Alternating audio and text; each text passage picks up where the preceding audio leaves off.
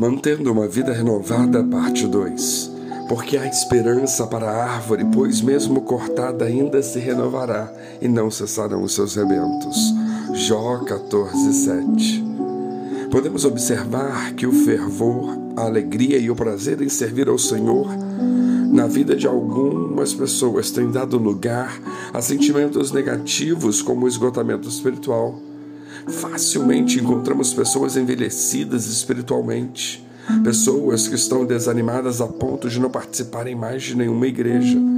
Vemos por aí que muitos cristãos têm perdido o entusiasmo e o fervor que tinham nos primeiros dias de fé, acostumando-se a uma vida sem poder, sem testemunho, sem oração, sem consagração e sem crescimento. Os sintomas da falta de uma vida renovada são a rotina, a imaturidade, frieza, o descaso pelas coisas de Deus e a falta de crescimento espiritual. Nesta situação, se não houver uma reversão imediata, o cristão pode desviar-se dos caminhos e quebrar o seu vínculo de unidade com o corpo de Cristo. Talvez seja por isso que encontramos hoje muitos que se denominam desigrejados. Em Isaías 40, verso 31, o profeta nos faz uma promessa. Mas os que esperam no Senhor renovam as suas forças, sobem com asas como águias, correm e não se cansam, caminham e não se fadigam. Para que mantenhamos uma vida renovada, primeiramente devemos procurar relembrar grandes experiências espirituais do passado.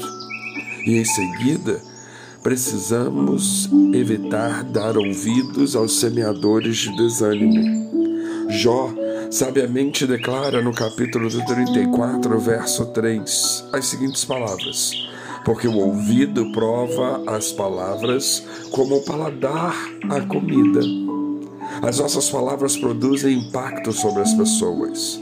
Os semeadores de desânimo são aqueles que sempre têm uma palavra negativa a respeito da igreja, dos pastores, dos líderes, dos irmãos, dos nossos sonhos, das situações.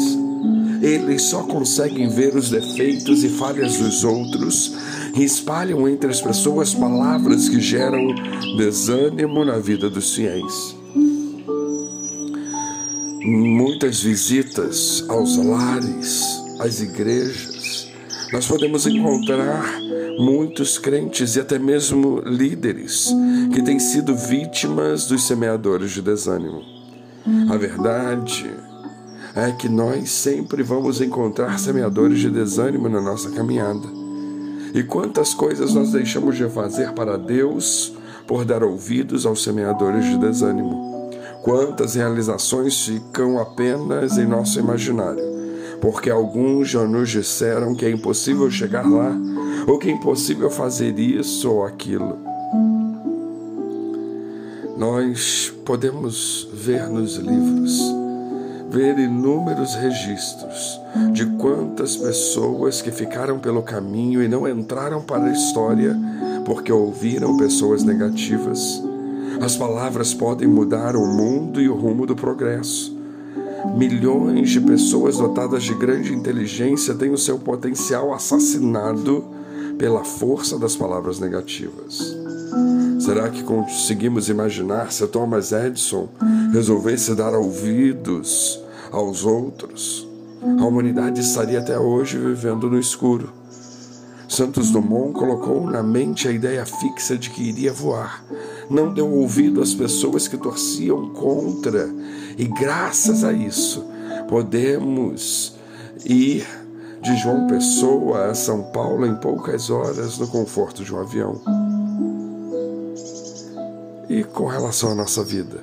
Costumamos seguir em frente acreditando no plano de Deus ou preferimos desistir sendo interrompidos por palavras alheias que em nada nos acrescentam. Claro que ouvir conselhos sempre é útil e pode nos orientar sobre o melhor caminho a seguir, porém é de extrema importância saber filtrar o que é útil e o que não agrega valor para o nosso crescimento.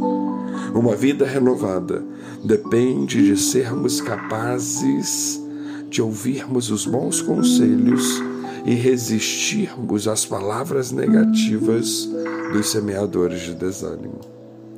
Portanto, que tenhamos discernimento.